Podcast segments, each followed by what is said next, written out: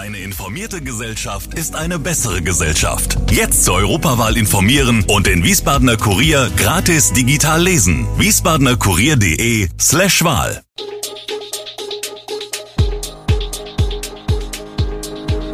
Gude, unser morgendliches News Update. Das Wichtigste aus Wiesbaden für Sie im Überblick.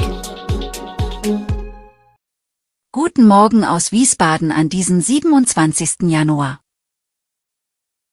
Schulketerer, Datenschutz verhinderte frühere Kommunikation. Geldzahlungen an Ex-Oberbürgermeister beschäftigen Revisionsausschuss. Energiekrise, Sparwille der Wiesbadener sinkt mit Temperatur. Das und mehr hören Sie heute im Podcast.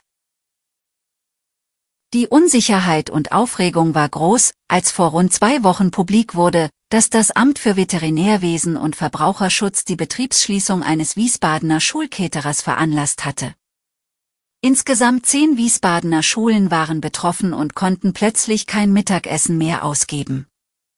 Innerhalb weniger Stunden musste das Amt für Soziales eine Alternative finden, um den Kindern Mittagessen anbieten zu können.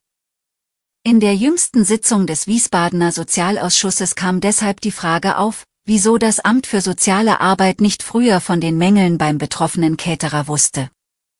Man habe die Berichte aus den durchgeführten Kontrollen aus Datenschutzgründen nicht an das Amt für soziale Arbeit weitergeben dürfen, sagt Veterinäroberrätin Ulrike Rauleder.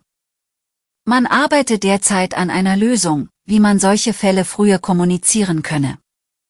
Eine mögliche Lösung könne sein, dass man künftig bei Verträgen mit Caterern festlege, dass diese sich selbstständig beim Amt für soziale Arbeit melden müssten, sofern das Amt für Veterinärwesen und Verbraucherschutz erhebliche Mängel feststelle.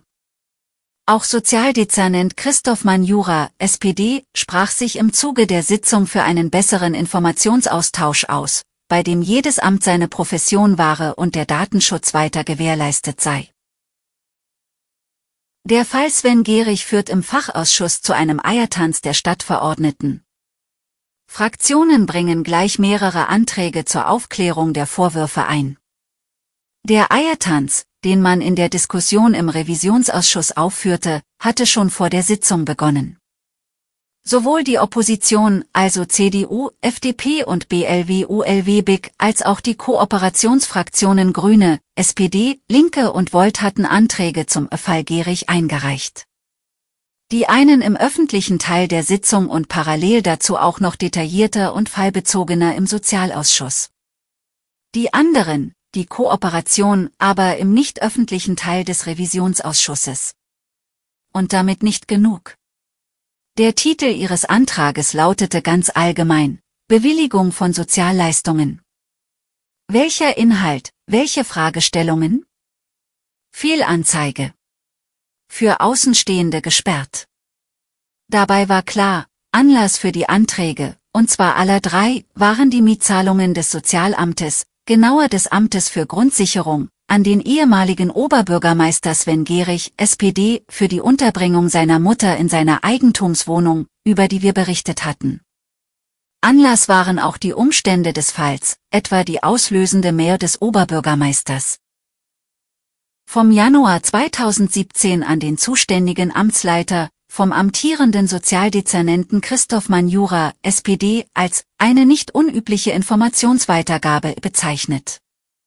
Auch ging es darum, ob überhaupt eine Prüfung einer Unterhaltspflicht des gut verdienenden Oberbürgermeisters für seine Mutter durch die Sozialbehörde stattgefunden hatte. Zahlen sich die beschlossenen Energiesparmaßnahmen in Wiesbaden aus? Jürgen Pilz, Leiter der Hauptabteilung Technik bei SW Versorgung, konnte im Umweltausschuss einige Antworten liefern. Als Netzbetreiber sehe man, was in das Wiesbadener Netz eingespeist und was abgerufen werde. Hier zeige sich, dass man im Mittel tatsächlich einen geringeren Verbrauch im Vergleich zu Vorjahreswerten feststellen könne. Pilz sprach von einer Größenordnung zwischen 15 und 20 Prozent, die man ermittelt habe.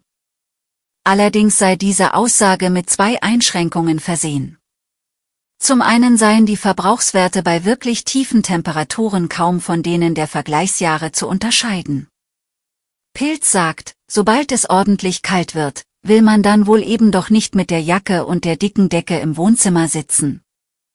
Er weist zudem darauf hin, dass es wirkliche Klarheit über die exakten Verbrauchswerte und das Heizverhalten anhand der Daten aus dem Netzbetrieb nicht geben könne.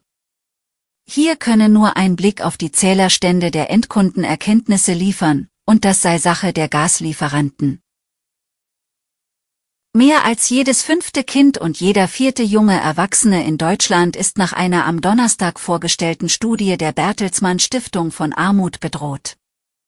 Nach der Untersuchung Kinder- und Jugendarmut in Deutschland galten bereits 2021 rund 21 Prozent, in ganzen Zahlen 2,88 Millionen Kinder und Jugendliche unter 18 sowie 1,55 Millionen junge Erwachsene im Alter von 18 bis 25 Jahren als armutsgefährdet.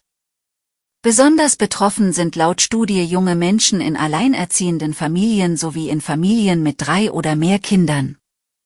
In Rheinland-Pfalz ist jedes fünfte Kind von Armut bedroht, in Hessen sogar jedes vierte.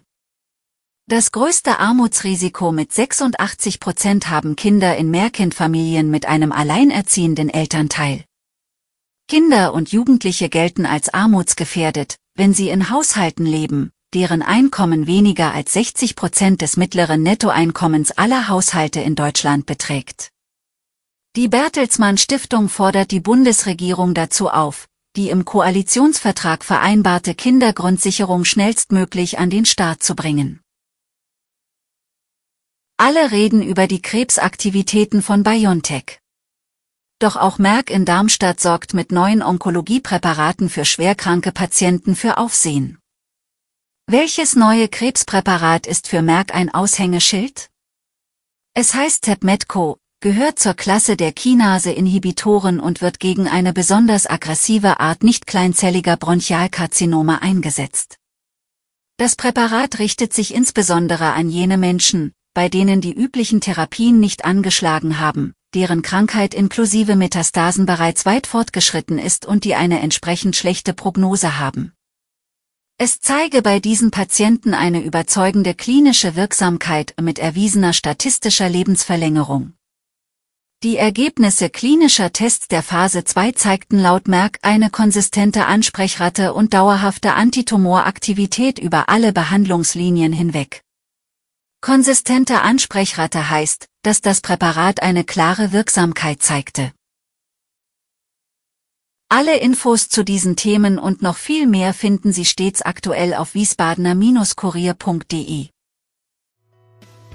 Gude Wiesbaden ist eine Produktion der VRM von Allgemeiner Zeitung, Wiesbadener Kurier, Echo Online und Mittelhessen.de. Redaktion und Produktion die NewsmanagerInnen der VRM. Ihr erreicht uns per Mail an audio.vrm.de.